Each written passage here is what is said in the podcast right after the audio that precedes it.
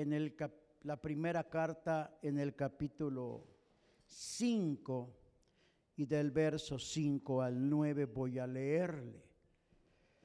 Igualmente, jóvenes, estar sujetos a los ancianos y todos, diga conmigo, todos, sumisos unos a otros, revestidos de humildad, porque Dios resiste al soberbio y da gracia a los humildes. Voy a volver a leer esa porción porque es algo que deberíamos de escuchar y meditar. Igualmente jóvenes, ¿a quién le está hablando el Señor? A los jóvenes de la iglesia, que gracias a Dios aquí estaban y muchos de sus hijos no vinieron. Igualmente jóvenes, estar sujetos a los ancianos y todos sumisos, dice todos, todos sumisos, unos a otros.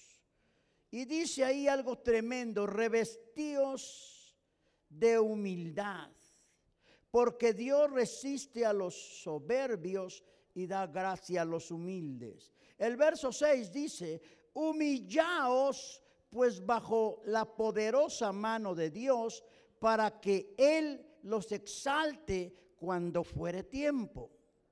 Siete, echando toda vuestra ansiedad sobre Él, porque Él tiene cuidado de ustedes, de mí.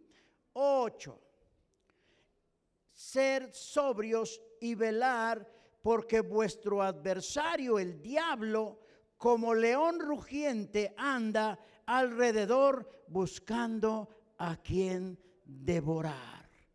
Esto está tremendo. En el capítulo 5 yo le puse ahí con mayúsculas y habla de estar sujetos. ¿A quién? A los ancianos. Voy a partir de aquí, Señor, dame gracia y tu favor. Dice, ustedes jóvenes estar sujetos a los ancianos. Lo que Pedro está hablando ahí, los ancianos, está cayendo nieve. Dice, me perdí, estar sujetos a los ancianos y todos sumisos. Cuando Pedro está hablando aquí de los ancianos, es un mensaje que está dando a la iglesia. Dice que tenemos que sujetarnos todos. ¿A quién? En otras iglesias, en términos más religiosos, ellos tienen los ancianos, que sería el consejo, las personas que pertenecen a la mesa que ayuda al pastor a decidir. Aquí en nuestro caso sería a toda aquella persona que sirve aquí en la iglesia. Dice estar sujeto a quién? A las autoridades que Dios estableció aquí en la iglesia, los edecanes, eh, los maestros, los que están participando de algo aquí en la mesa. ¿Me está entendiendo? Y dice que todos, ¿quiénes? Todos tenemos que sujetarnos a ellos. Y dice ahí algo tremendo, con humildad. Voltea con el de al lado y pregúntale, del 1 al 10, ¿qué tan humilde eres? Y mire, se lo voy a decir por esta razón.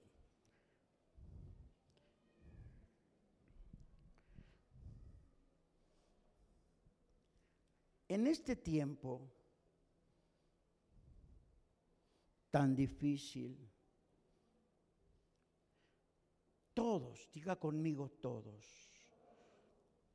Todos defienden, reclaman sus derechos. Todos defienden, reclaman sus derechos. Usted sale a la calle, hay manifestaciones. Usted ve en las redes como la gente se levanta en contra de la autoridad que Dios estableció a través de nuestros gobernantes.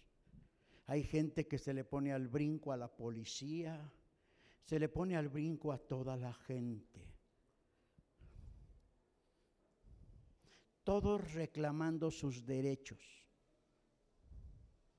Todos reclamando sus derechos. Diga conmigo, reclamando sus derechos. Los derechos o sus derechos de libertad. Hoy en día ya no hay respeto. ¿Ya no hay qué? Ya no hay respeto. La palabra sujeción que dice el primer verso que le leí, la palabra sujeción hoy en día tal parece es una palabra que causa dolor, es una palabra mal vista. De hecho, pudiéramos decir que es una palabra muy mala.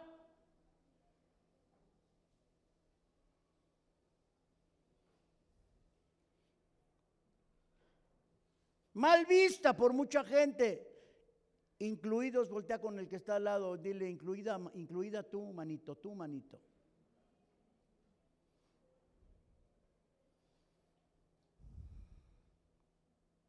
Está conmigo. Y todos nosotros nos hemos olvidado lo que dice la palabra acerca de la sujeción.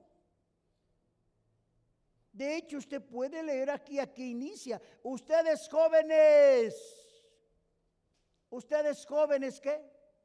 Estar sujetos.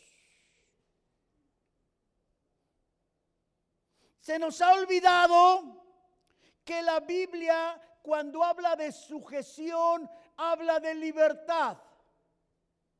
Hablar de sujeción es hablar de libertad, porque la ley, Omar, la ley no fue hecha para aquel que la cumple. Para aquel que cumple la ley, él vive en paz. La ley le trae libertad. ¿Por qué trae libertad la ley? Porque cuando yo me sujeto y cuando yo hago lo que dice la Biblia que tengo que hacer, no va a pasar nada conmigo. Voy a ser feliz. Si yo ando en la calle en moto y yo debo de traer mi casco y traigo mis papeles de mi moto, mi, moto trae placas, si está conmigo, si a mí me para alguna autoridad, yo me paro con todo la seguridad de que esa ley no es aplicable en mí en este momento porque yo estoy cumpliendo con la ley.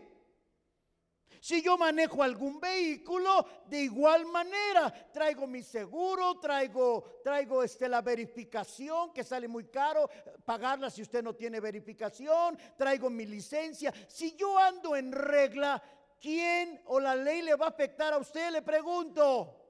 No, no le afecta. ¿Por qué? Porque usted conoce la ley y si se para el policía a hacerle, a, a, pedirle sus documentos, yo se los puedo mostrar con toda la confianza porque yo ando, yo ando sujeto a las leyes. Pero hoy en día esta palabra suena tan rara que nadie le gusta sujetarse a nadie. Todo en la vida está basado en la ley, todo en la vida está basado en la ley. Pero sus malas actitudes, diga conmigo, mis malas actitudes, mi mal actuar me causa problemas.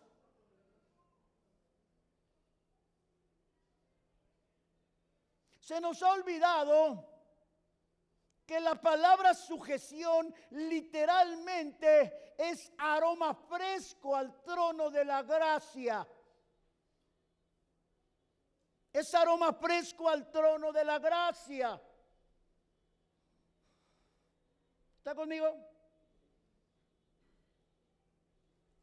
Y quiero que usted, el que tenga oídos, que oiga. Hoy en día Diga conmigo, hoy en día vamos, vivimos en contra de lo establecido.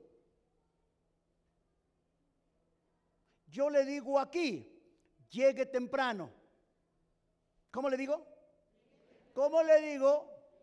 Gríteme, gríteme. Pero si usted se da cuenta, muchos siguen llegando no les gusta sujetarse. Es falta de sujeción. ¿Está conmigo? Le decimos que todo en la vida es sujeción a algo. En su trabajo, ¿usted tiene un jefe o no? Y regularmente los que no se sujetan son unos, son unos malvados, porque tienen mando en algún lugar o en alguna área, son unos perversos. Ellos no se sujetan, pero hacen que a la fuerza los que están como subalternos se sujeten a ellos. Y la palabra de Dios dice, lo que siembras, ¿cómo quiere que se sujeten a usted si usted no se, usted no se sujeta? ¿Me está entendiendo? La vida es así. Yo voy a la farmacia y ahora con todo este rollo, pues yo tengo que formarme y tiene que haber un espacio, ¿verdad? Porque así lo ha establecido la ley. Y yo como buen cristiano, como buen ciudadano, yo tengo que, yo tengo que sujetarme, obedecer. Pero hay algo que siempre se mete entre la sujeción en cualquier área, pero específicamente hoy delante de Dios, son mis, es mi carácter, mis malos hábitos, mis malas actitudes.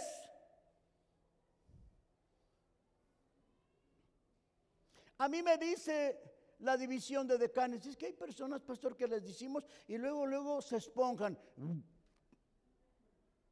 Dile que él.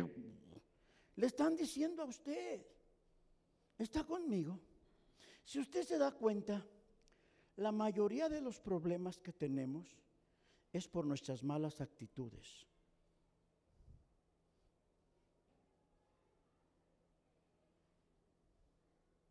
Dile al que está a tu lado, ay, el que tenga oídos que oiga.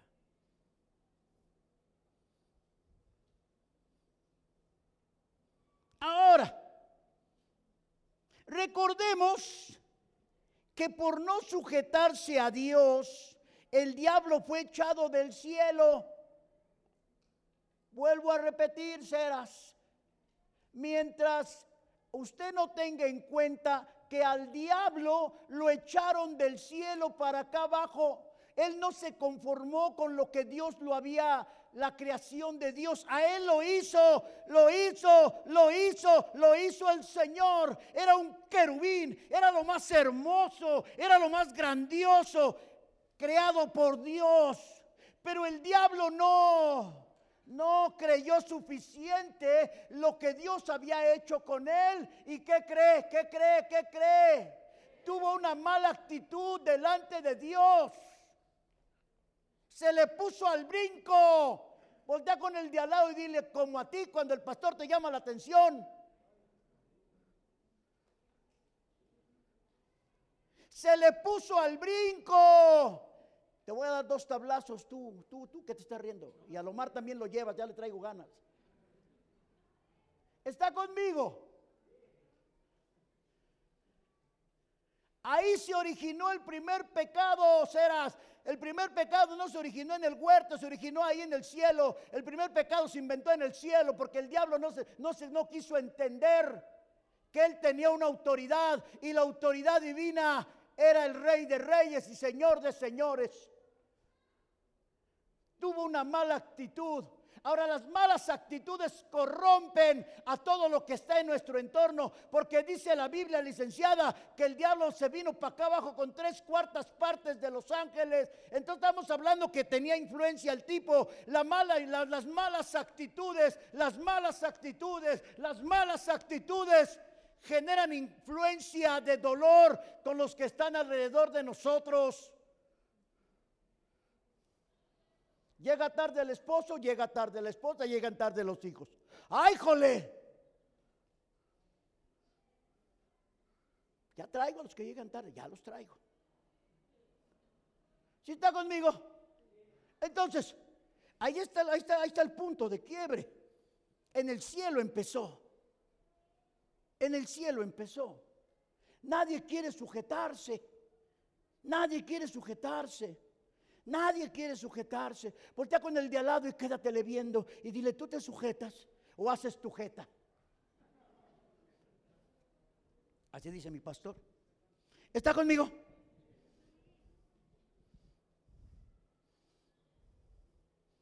Ahora, si no hay sujeción, no hay nada, porque todo es proporcional. Usted se sujeta, usted obedece. Todo viene por gracia y favor, porque usted es obediente. Usted no se sujeta, usted no nada. ¿Qué cree que va a pasar? No va a pasar nada. Usted va a seguir en el mismo lugar. Usted va a seguir trabajando 20 horas al día, todo el día enojado, con una mala actitud.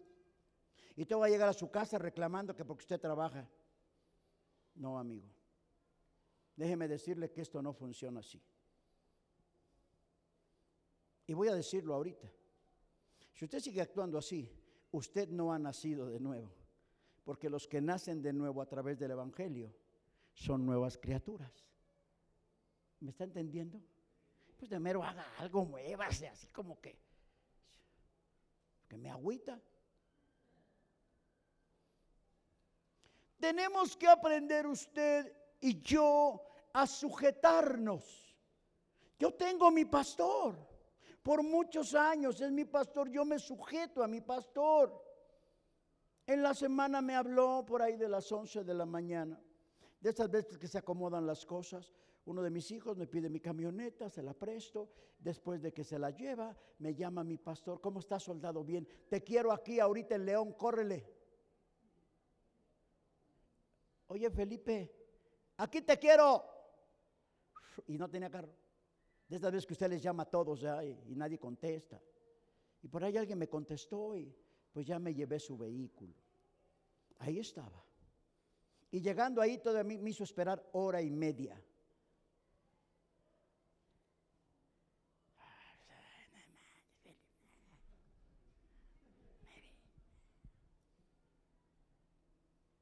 Es mi pastor. Y si no me atendió luego es porque algo se le atravesó. ¿Está conmigo? ¿Está conmigo? Le estoy hablando. Cuando el esposo se sujeta a la esposa y la esposa se sujeta al esposo, ¡ay, qué bonito, qué bonito, qué bonito!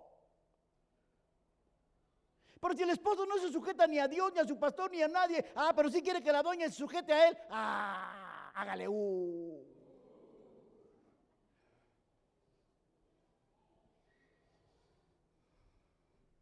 Toda esta plática, ¿sabe por qué salió?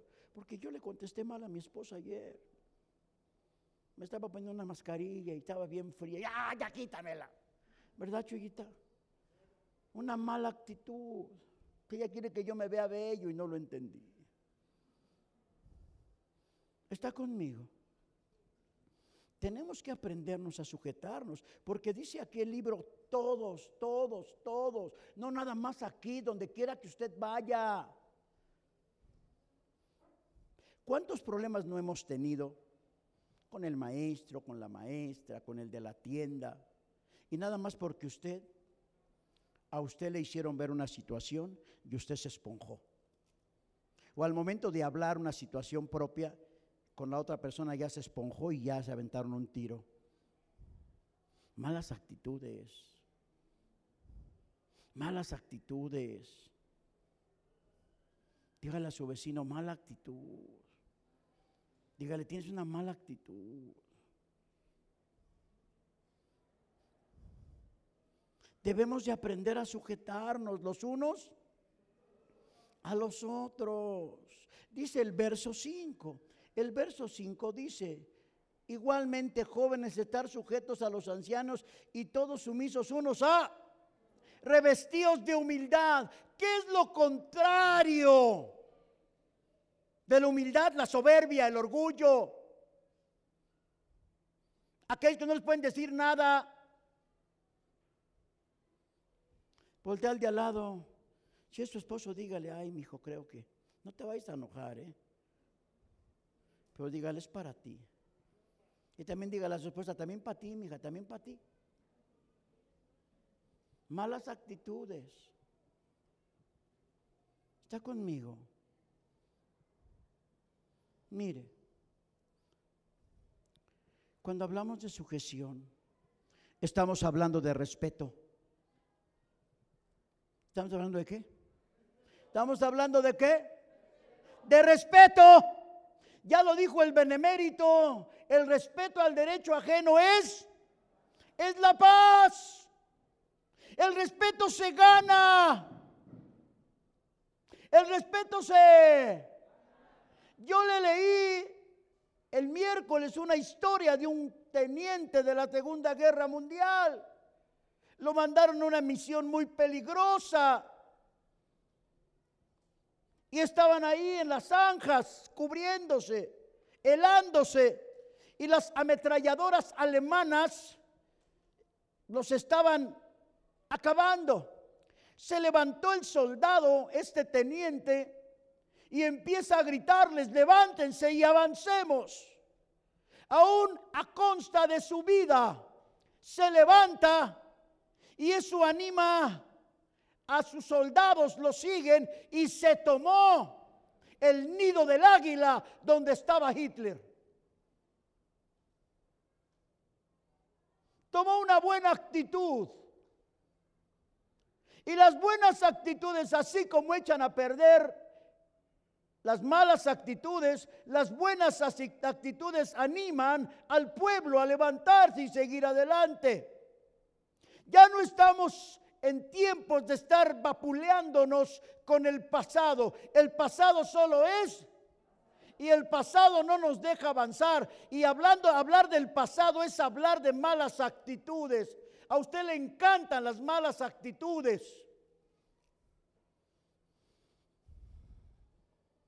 Tenemos que aprender a respetarnos. Si queremos un respeto, tenemos que aprender a tener buenas actitudes. Una buena actitud muestra el respeto hacia aquel o aquellos. A mi pastor, yo he visto que algunas otras personas lo vacilan, cosas de ese tipo. Yo no, yo no, yo no me siento cómodo. Hacerle una broma no. Y él a mí sí me hace sus bromas, pero es, es mi pastor. No me ofende ni me siento ofendido. ¿Está conmigo? El respeto se gana. Una persona respetuosa siempre va a respetar y va a tener siempre buenas actitudes. Nos estamos entendiendo. Usted debe demostrar respeto, sujetándose a Dios y a todos los que están en nuestro alrededor, en nuestra casa. Yo me tengo que sujetar a Chuyita, me tengo que sujetar a mis hijos, me tengo que sujetar a todos los que están aquí. Cuando yo me sujeto, yo voy a, empezar a quitar de mi vida las malas actitudes. Cuando yo me sujeto, yo doy lugar a la corrección. Aún mis hijos tienen todo el derecho de corregirme en amor. Aún mi esposa tiene todo el derecho de corregirme en amor. A usted, Señor, que no le gusta que le digan nada, yo lo he visto. Aquí yo he visto esposas que nomás le dicen algo al esposo y el esposo...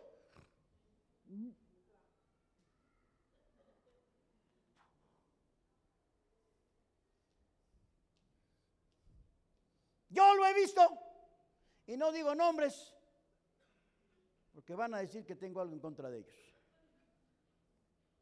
¿Está conmigo? Respeto, respeto. Una vez mi pastor preguntó, ¿cómo debe de tratar a su esposa? Así como usted me trata a mí. ¿Cómo debo de hablarle a mi esposo? Así como le habla a mi esposa. Así.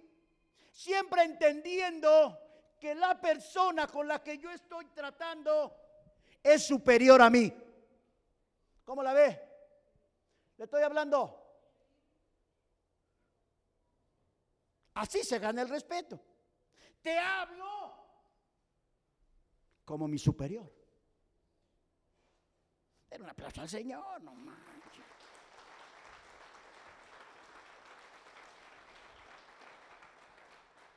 ¿Usted se sujeta a los de su casa? ¿Su hijo se sujeta a usted o le tiene miedo? ¿Su esposa se sujeta a usted o le tiene miedo por sus malas actitudes?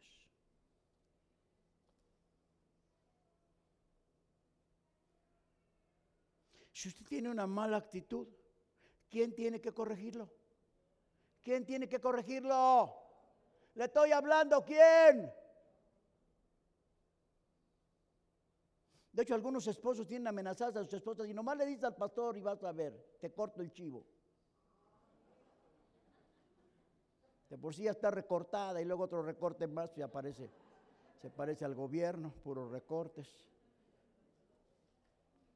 Está conmigo. Tenemos que aprender lo que dice la Biblia, estar sujetos estar sujetos. Y a mí me llama la atención, ¿cuál es lo contrario? ¿O cuál es lo que hace, lo que, lo que es parte, no contrario, perdón, lo que es parte de la sujeción? Vea usted lo que dice el verso 6, humillaos. ¿Qué dice? No luego, ¿qué dice? Humillaos. Yo recuerdo la palabra, dice el Señor hablando del buen Moisés, que dice, sean como mi siervo Moisés, manso y humilde de corazón. Porque el Moisés, todos sabemos dónde fue criado. Él fue criado, desarrollado en casa de Faraón. Entonces el Moy era guerrero, el Moy era bueno para los trancazos. Y aún así Dios le decía, manso y humilde de corazón. Dicen los karatecas buenos es que a nosotros nos enseñaron a, defendernos, mas no para golpear a las personas.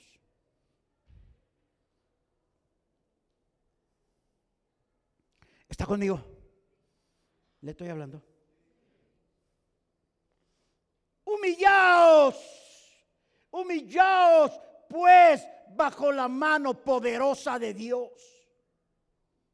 Cuando yo estoy en la presencia de Dios, yo entiendo, tengo la percepción de quién es Dios. Y entiendo claro y me queda muy claro que todos ustedes son hijos de Dios. Y por lo tanto yo me, yo me, yo lo he visto aquí y en otros lados también. Hay mamás que le llaman la atención a sus hijitos.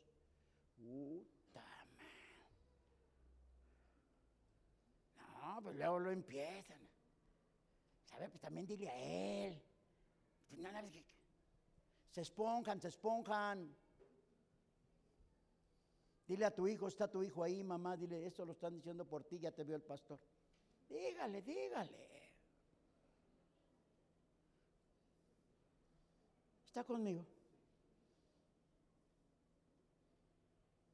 Para que nos exalte cuando fuera tiempo.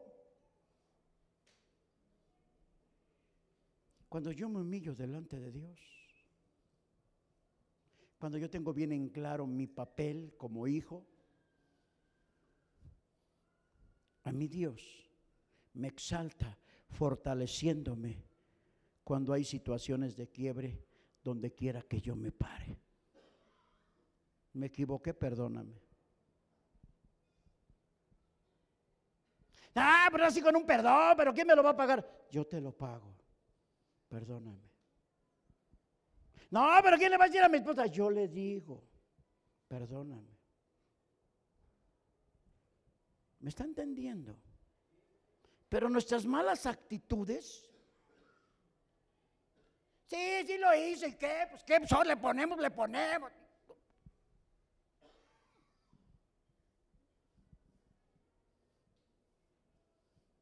A Jesús le dice,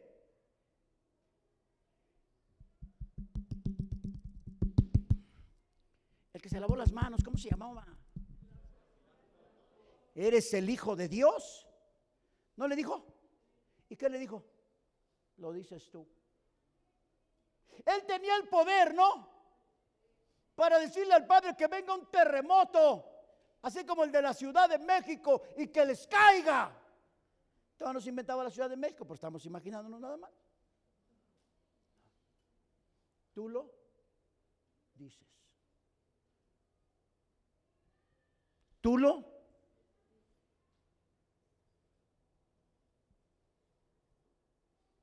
Tú lo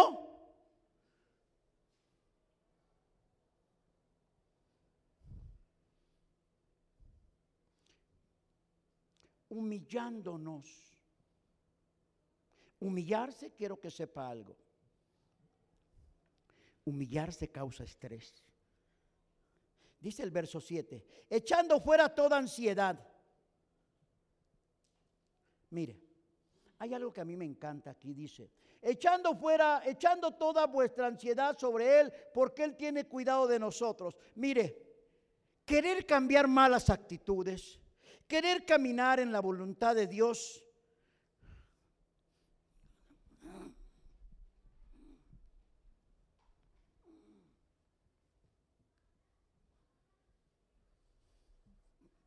¿Cómo me voy a mm. ¿Echando sobre quién? ¿Toda qué? Señor, ayúdame, me levanto, me voy a meter al baño. Señor, ayúdame a no responder en mi viejo hombre. Señor, ayúdame, ayúdame, Padre. Yo no puedo contestarle así a mi esposa, a mis hijos, a mi pastor, a, mi gobierno. No, esa no es mi posición. Ayúdame, Señor, ayúdame a cambiar estos malos actos, Señor, a cambiar esos, esos malos hábitos. Porque eso lo pone uno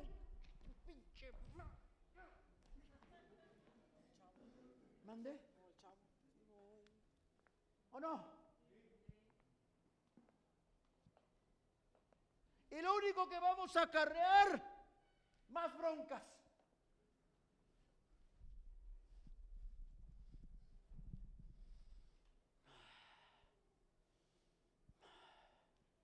Está bien, perdóname. Ya se acabó.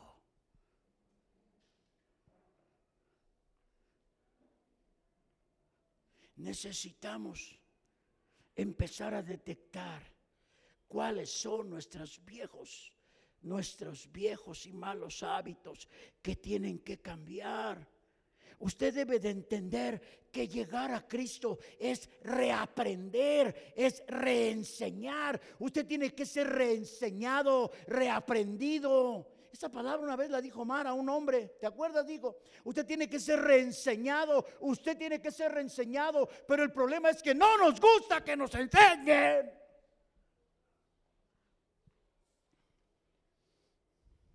Ayer yo veía a los jóvenes aquí, al hijo de María, Luis, dando una prédica, hablándoles, y muchos de sus hijos no estaban aquí, no quieren que sean reenseñados, pero en el fruto y en el tiempo usted se va a dar cuenta y se va a arrepentir. Y no lo estoy condenando, pero esa es la realidad. Cuando no aprendemos a poner las cosas en el debido orden, no todo es importante. Y lo más importante es que mis hijos, entre más de Dios escuchen, entre más en la presencia de Dios estén, ¿qué va a pasar, Omar? Está usted matando sus malos hábitos, sus viejas cosas que hace, sus mañas.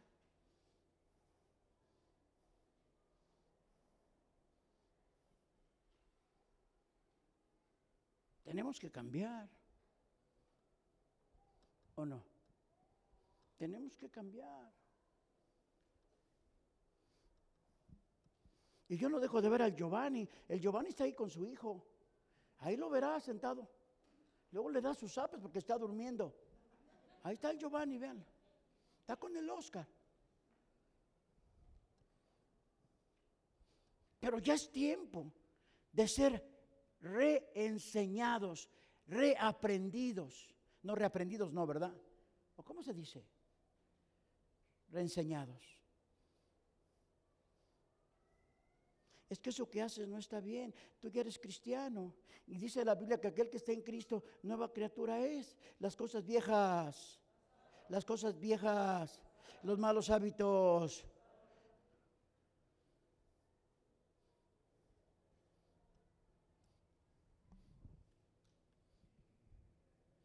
¿Está conmigo? ¿Le estoy hablando? Querer cambiar nos provoca ansiedad. ¿Sabe dónde? Entre la carne y el espíritu. La carne queriendo gobernar y el espíritu tiene que gobernar. Entre más me lleno de Dios, más voy a cambiar mi actitud. Entre más me lleno de Dios, más voy a cambiar mi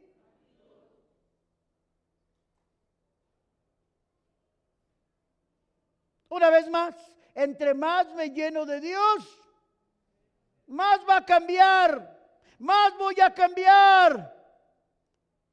Es la lucha, es lo que produce mi ansiedad, la lucha entre la carne y el espíritu. La Biblia dice que yo vengo a Cristo, me tengo que esforzar para ser diferente. Debo de cambiar las viejas actitudes. Y yo pregunto, pregunta de examinación, ¿usted conoce sus malas actitudes? Y si no, pregúntele a su mamá o pregúntese a su esposa o a su esposo, pregúntele.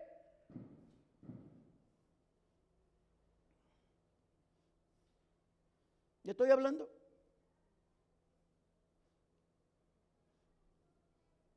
Yo no tenía que haberle contestado así a mi esposa, pero le contesté feo.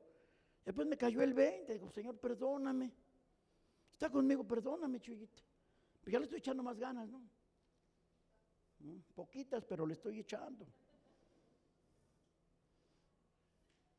Como cristiano, las viejas actitudes ya debieron de haber muerto desde que se bautizó. Por ahí escuché un pastor decir, pues eso pensábamos, pastor, pero luego sus demonios que traían sabían nadar. Y es verdad.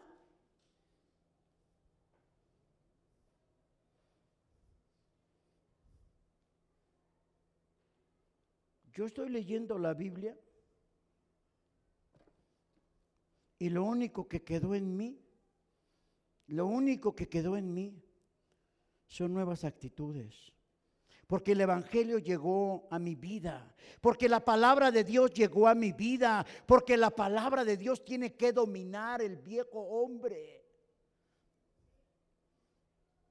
Decía Serafín el miércoles.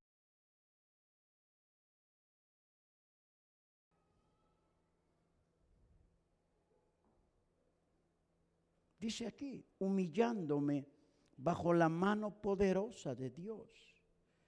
Si usted no se humilla, no, pero ¿por qué me voy a humillar? ¿No ves el carro que traigo? Yo no como tacos de la esquina, yo voy con el, con el rápido, que para el caso son tacos también.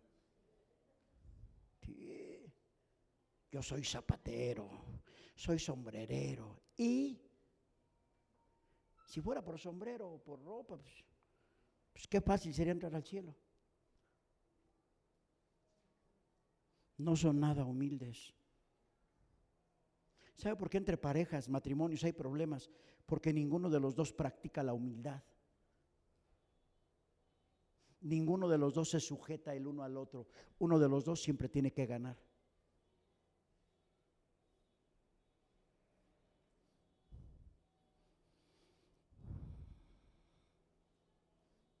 Tenemos que practicar la, humildad.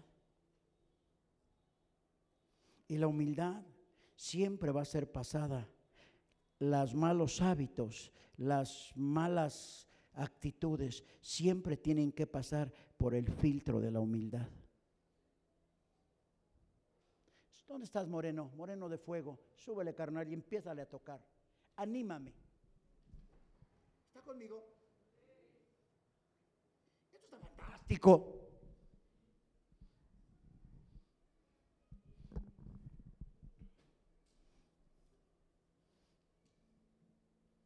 Y lo repito una vez más. Tenemos que reeducarnos en cuanto a las actitudes. ¿Tenemos que? No le estoy escuchando, tenemos que reeducarnos.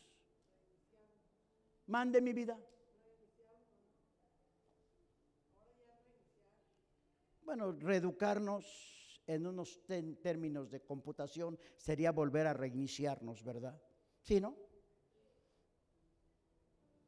Pero nos cuesta tanto trabajo. ¿Y sabe qué es lo que hace que le cuente trabajo? Porque usted no practica la humildad.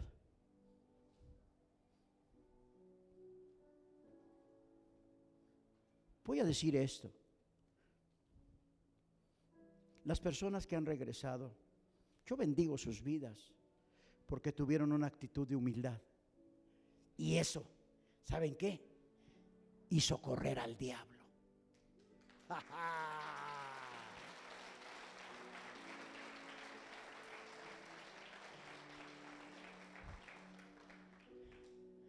Porque el diablo, la humildad no es su ambiente. Por eso lo echaron para abajo.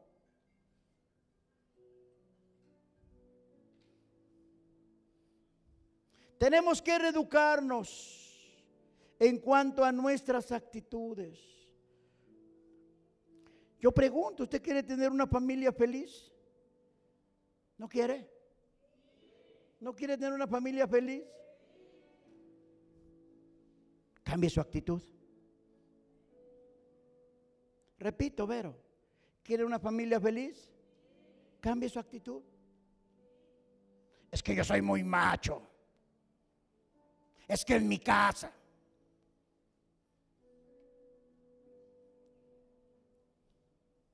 Tener una familia feliz es volver a reeducarnos en cuanto a nuestras malas actitudes.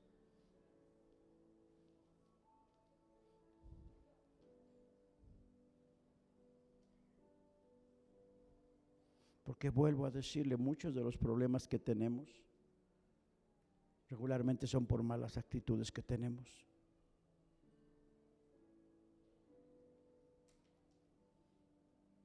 No hay humildad en medio de lo que hacemos. Quiero una familia feliz, hijos felices, una casa feliz. Cambie sus malas actitudes por buenas actitudes. Hábitos malos por hábitos buenos. Ese es el precio a pagar, no por un cambio, sino por una transición.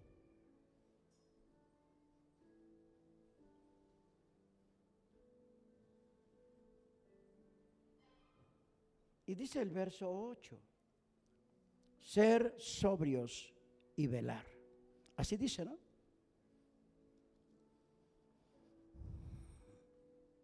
Ser sobrios.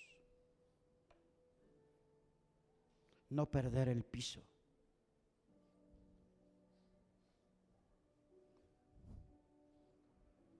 Aquellos que pierden el piso porque ya tienen un poco más que otros y se manifiesta en el cómo tratan a los demás a sus familias, perdieron el piso. Usted puede venir a orar, usted puede venir aquí, puede poner su música cristiana en la casa, tener su Biblia abierta en el Salmo 91, pero ¿sabe qué?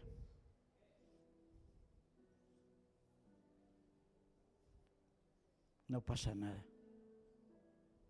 ¿Por qué la Biblia dice ser sobrios? perdemos el piso por las malas actitudes. El que tenga oídos, que oiga.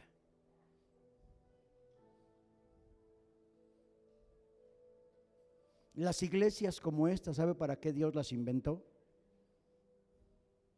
Para cambiar, para ser diferentes.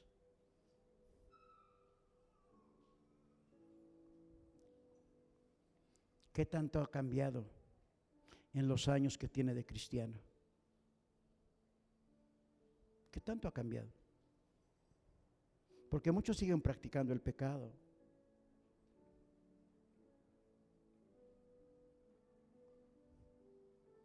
Ser sobrios. Y velar. Velar significa orar.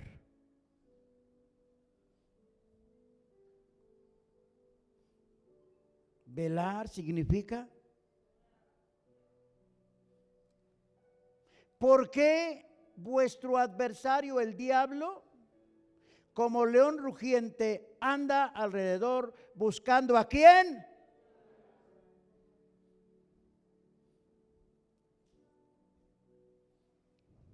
¿Listo? Ser sobrios y velar. La oración me centra. La oración me ha cambiado. Estoy sentado en la base. Las malas actitudes, dice Pedro, ser sobrios y porque vuestro adversario el diablo. Mire, si usted no ora, usted no se esfuerza por buscar a Dios, así venga y se siente aquí así tenga en su casa alabanzas todo el día. El diablo no se va por las alabanzas. Antes, antes sabe qué hace el diablo, se pone, se pone con usted también. Alabaré, alabaré a mi Señor. El diablo se pone a cantar con usted.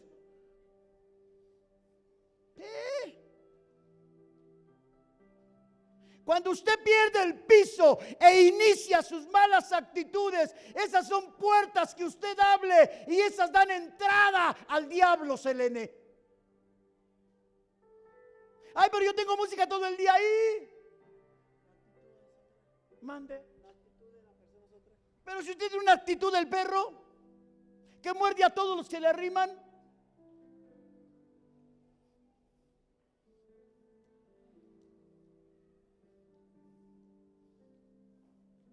Usted le abre la puerta al diablo. El diablo se aprovecha, ¿sabe de qué? De sus malas actitudes. El diablo se aprovecha de lo malo que hay en nosotros. Son puertas abiertas y por ahí se clava y por ahí nos va a hacer daño.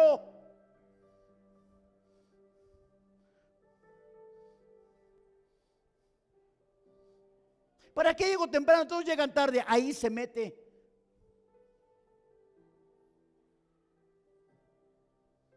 Le estoy hablando. ¿Me está entendiendo? El que tenga oídos que oiga. Yo tengo que ser reeducado, por eso estoy aquí. De nada viene, de nada, nada vale que usted venga y me salude y se despide y me dé su buena opinión, me diga que usted está cambiando si yo estoy viendo lo contrario. De nada vale.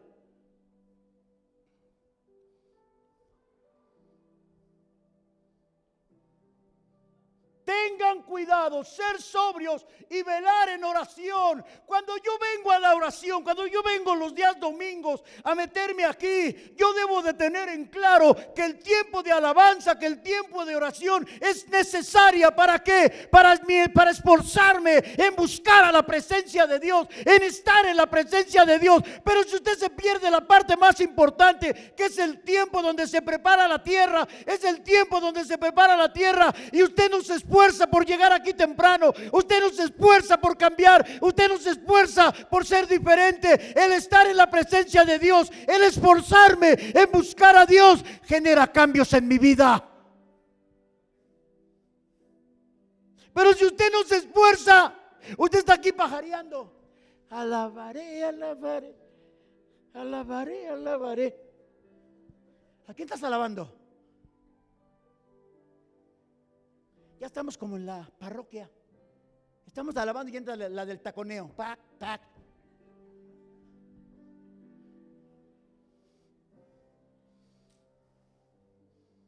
De nada vale que usted venga y se vaya igual o peor.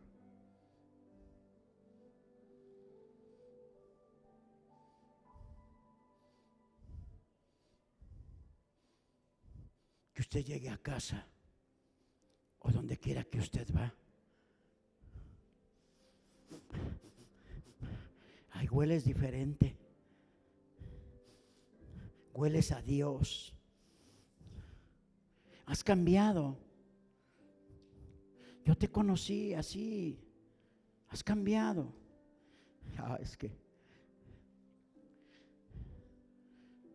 eras bien codo Y ahora te dicen el dador alegre. Has cambiado. Te llaman oración y eres el primero, has cambiado. Los miércoles no voy porque estoy cansado.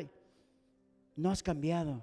Ahora estoy ahí en todo momento. Has cambiado tus malos hábitos. Somos una familia. Yo les digo a las divisiones, a los jefes, los domingos son para compartir, es para estar aquí. Es para estar aquí.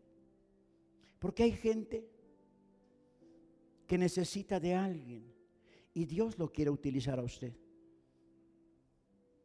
para dar un buen consejo. O sea que de nada vale que usted levante sus manos y...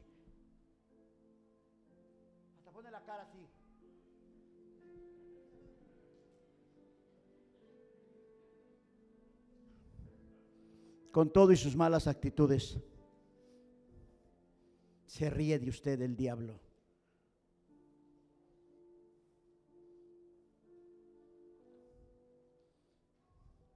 El ser cristiano literalmente es vivir la vida que vivió Jesucristo.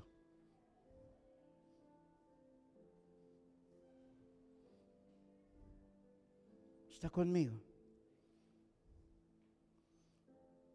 Ser sobrios y velar.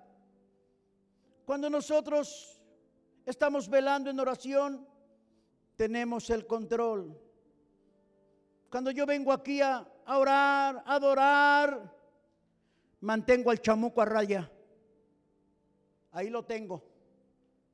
Y nomás le va a hacer, uh, ¿cuál uh, cuál uh, cuál uh? Lo tengo a raya.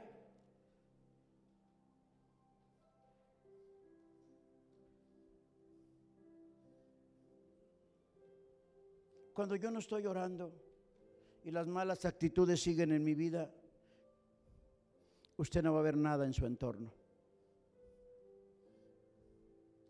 no va a ver lo nuevo que Dios quiere para usted.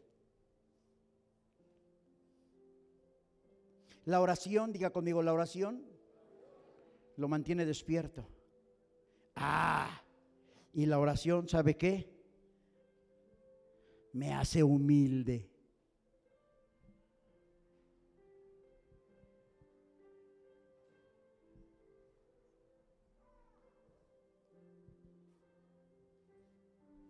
¿Cuánta falta nos hace ser humildes y echar fuera los malos hábitos? ¿Está conmigo?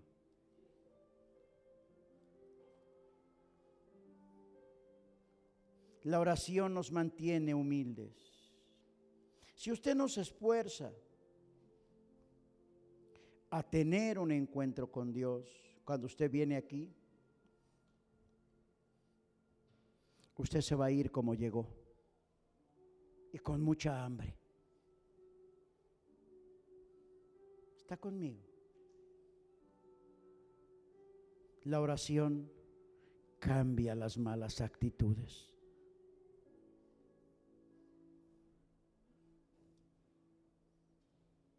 Esta reunión es el tiempo de estar en su presencia.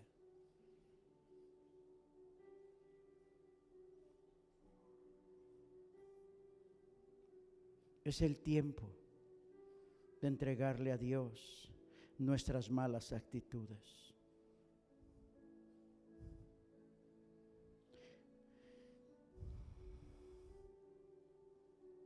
Y eso es a lo que hace correr al diablo.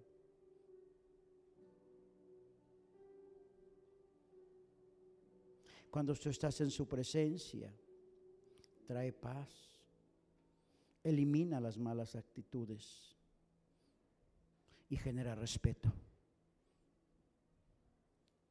Y eso es lo que el diablo no soporta. ¿Cómo es posible? Yo, el querubín, no me pude sujetar y como un simple mortal se sujeta. Lo hace correr. El diablo no se va porque usted lee la Biblia, porque de hecho él se la sabe. El diablo se va.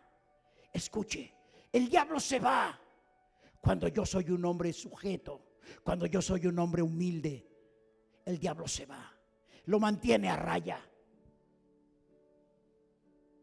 Porque si no, como se lo vuelvo a decir, con los todos los del grupo aquí de este lado, están alabando a Dios, levanten sus manos. Levanten sus manos así. Levántela, no le saque. Ay, el diablo, eh, alabaré, alabaré. Y se mete también acá. Alabaré, alaben, alaben. Hasta él echa porras. Eso el diablo no lo hace correr. Pero cuando yo obedezco, cuando yo empiezo a eliminar mis malas actitudes, cuando yo reconozco, cuando yo me sujeto, yo no puedo estar ahí. Yo no puedo estar ahí. Eso hace correr al diablo. No, no me entendió. Eso hace correr al diablo.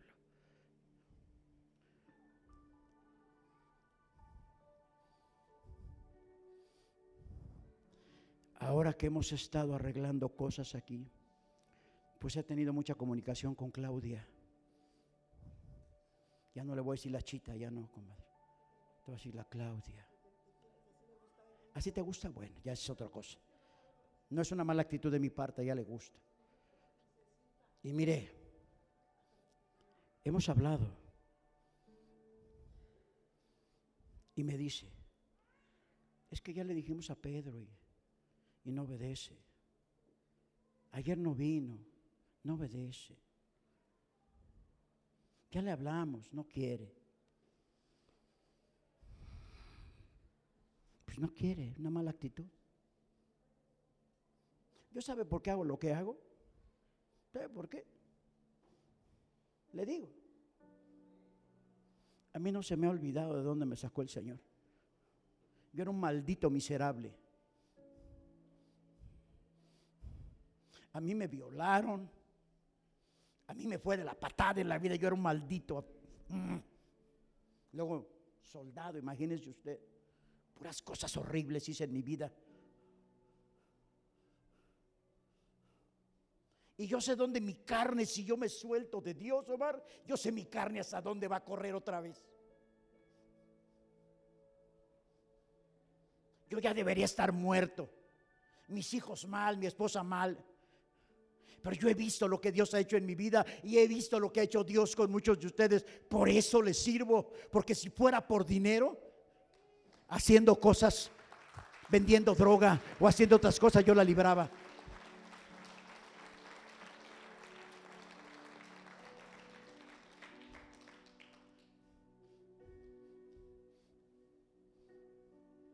Yo me esfuerzo. Yo un día me prometí, yo me prometí y le prometí a mis hijos, yo no quiero que mis hijos, sus esposas, conozcan a ese Omar que ella conoce. Eso yo dije. Y pienso cumplirlo. Y eso me causa...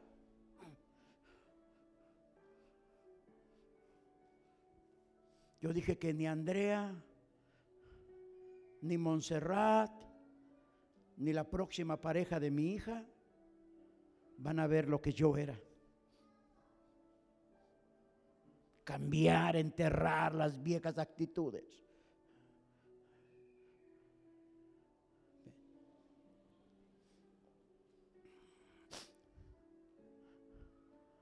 Qué bonito es vivir bien.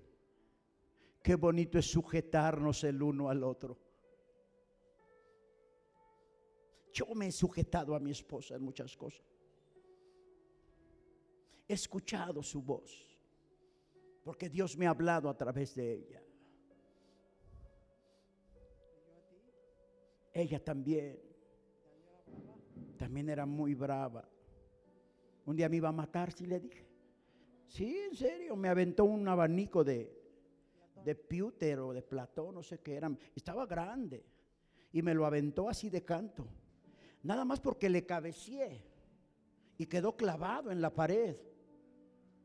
Me hubiera pegado en la cabeza, me mata y ella estuviera en la cárcel. Y usted y yo no tuviéramos el placer de conocernos. Pero Dios es bueno. Dios es bueno.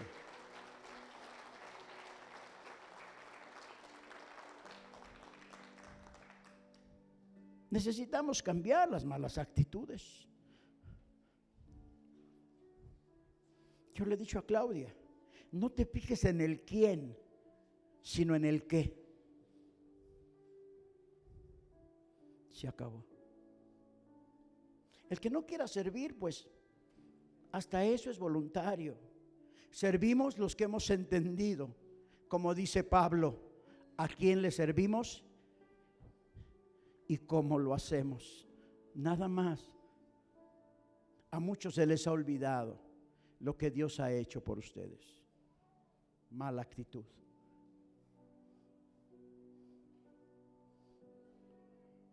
Yo veo a mi amigo el de rojo, este de rojo. Yo voy a su negocio. Nada más una vez escuchó, ¿verdad? Y lo digo nada más por esta razón. Porque su actitud hacia mí cambió. Porque antes venía a pelear aquí conmigo. Supo que a mí me gustan los ostiones, ¿verdad, hijo? No manches, que llego a su negocio y me puso no una docena, hijo, una cienena. Ya estaba yo así. Y me atendió también.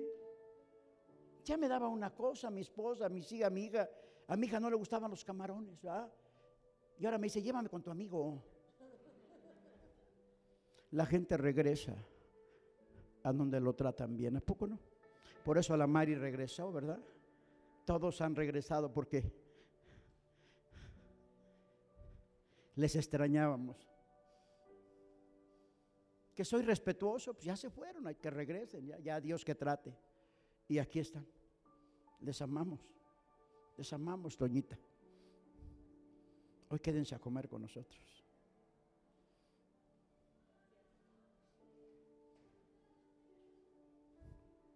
Es más fácil tener una buena actitud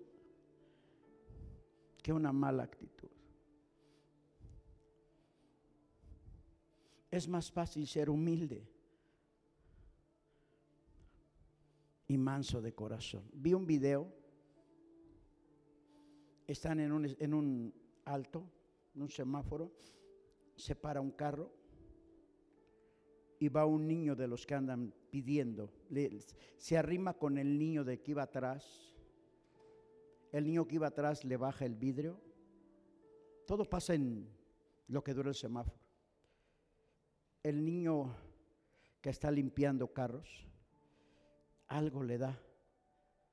Y el niño que iba atrás del carro, era un BMW, le da un juguete. Y el niño se lo regresa, no, no es tuyo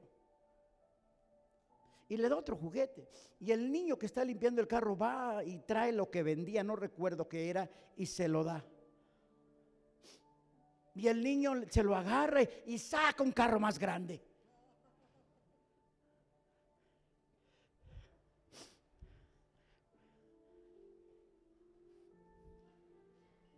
Yo no sé si sean cristianos o no, pero ¿cuánto nos hace falta? tener esas buenas actitudes con la gente. Yo le he dicho a Dios, no me dejes morir hasta no ver eso aquí en esta congregación. ¿Sabe por qué yo hago esto? ¿Sabe por qué lo hago? No para pedirle, no. Para que cambie esa mala actitud de no dar, porque no nos gusta dar. Para que podamos entender que una buena actitud, más bienaventurado es dar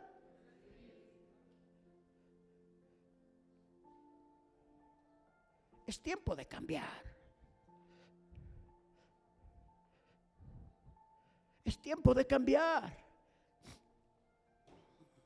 Es tiempo de cambiar, Omar. Es tiempo de enseñarles la palabra a toda esa bandota que tienes ahí. Es tiempo de enseñarles la palabra en tu negocio.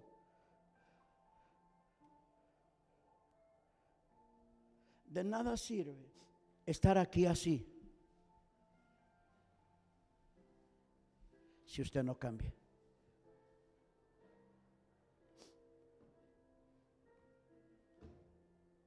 Porque el diablo lo anda buscando. Y sus malas actitudes son puertas abiertas.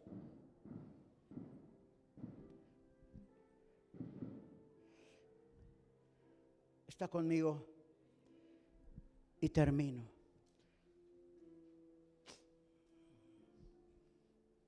Donde hay una buena actitud,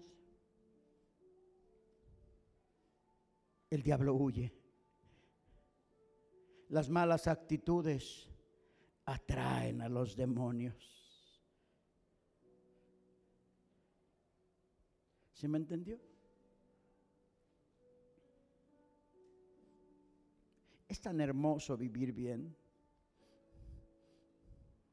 Vuelvo a repetirle, es tan hermoso vivir bien.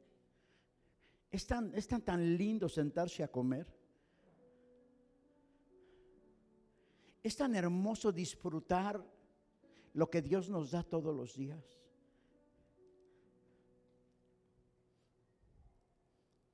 En la semana mi hija, la más chica, me dice, oye papá, llévame a comer una quesadilla allá al lugar ese, en el pollo nuevo que abrieron. No va por la quesadilla, va porque ahí hay juegos. Y nada más nos fuimos ella y yo, Chuyita se quedó con su mamá. Y disfruté ese tiempo con ella como no se imagina. Me dice, papá, vente a subir. Digo, es para niños, súbete. Pues que me subo. Ahí andaba con ella.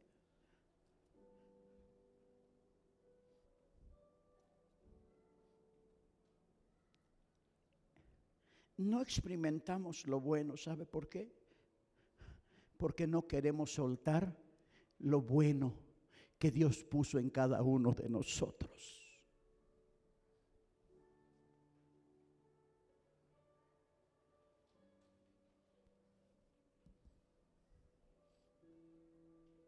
Ya estamos aquí. Donde hay comunión, el diablo huye. Y le hago énfasis, énfasis agregado, que no se le olvide. Si usted tiene su musiquita donde quiera que esté, usted ora y lee, pero sigue con su mala actitud. De hecho, mire, a mí me ha tocado ver personas que están en la oración se levantan y se levantan enojados, molestos. Nada más vienen a orar para alimentar su propio yo.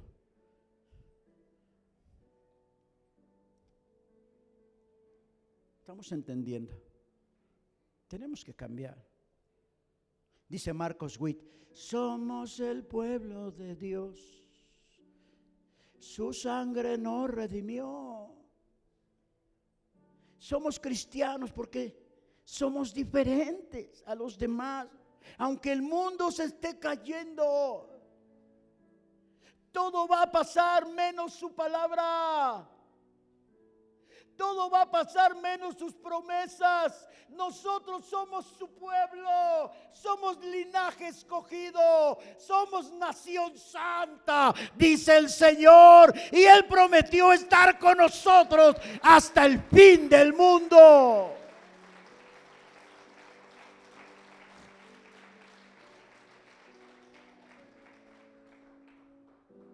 Pero hay que cambiar las malas actitudes.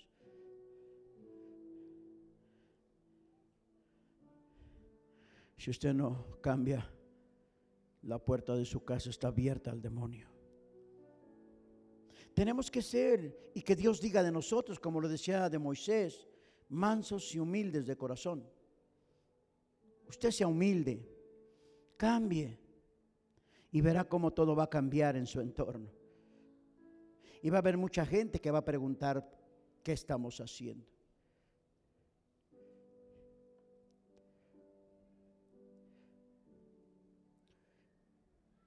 Si no cambias la actitud, el diablo permanece. Si cambias tu actitud, el diablo corre. Y termino. Jesús le dijo a Nicodemo, te hace falta nacer de nuevo para que entiendas.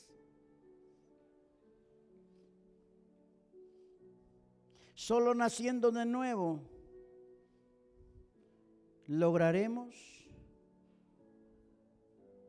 con el poder de Dios cambiar las malas actitudes, los, los malos hábitos. Tus buenas intenciones de cambio, dile a tu vecino, no sirven de nada si no involucras al Espíritu Santo. No es con tu fuerza, ¿verdad, Chuyita? Yo le doy gracias a Dios por mi esposa porque ella me ha hecho cambiar muchas cosas. Está duro y duro y duro y duro y duro y duro y duro y duro. Me duerme con música. Me despierta con una prédica. Y está duro y duro conmigo. Y eso me ha hecho cambiar muchas de las cosas malas que yo hacía. Yo he entendido que solo buscando el rostro de Dios, buscando el rostro de Dios, esforzándome en mis reuniones, voy a lograr humillar la carne. Y termino. Nueve.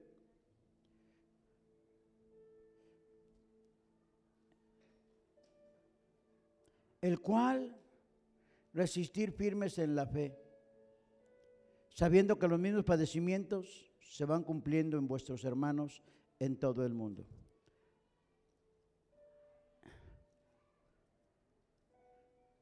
Quería yo cerrar, no era el verso para cerrar.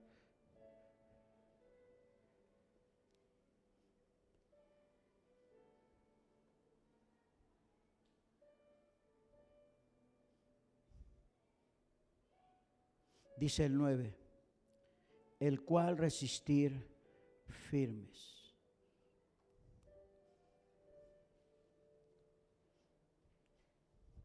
Yo me encuentro en la palabra que, que Jesús se quedó con la viuda, se quedó con la prostituta, se quedó con el enfermo. Al único que le dio la vuelta, ¿sabe quién fue? Al soberbio, al orgulloso, a los que no se sujetaban. Amados,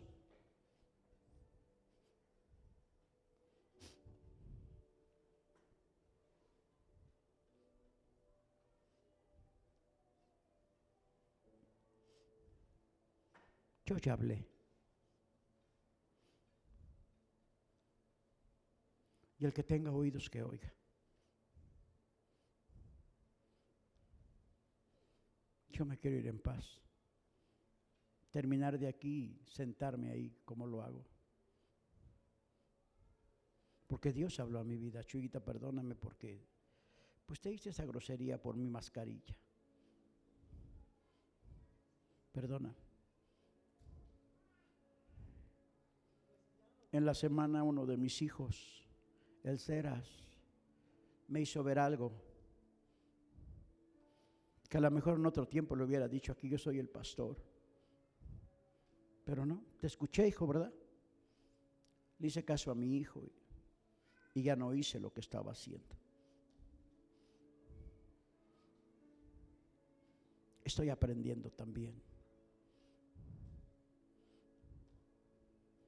Si usted quiere ser feliz, y hoy Dios le habló acerca de sus malas actitudes. Yo quiero orar. Si Dios le habló hoy, yo quiero orar. A mí sí me habló.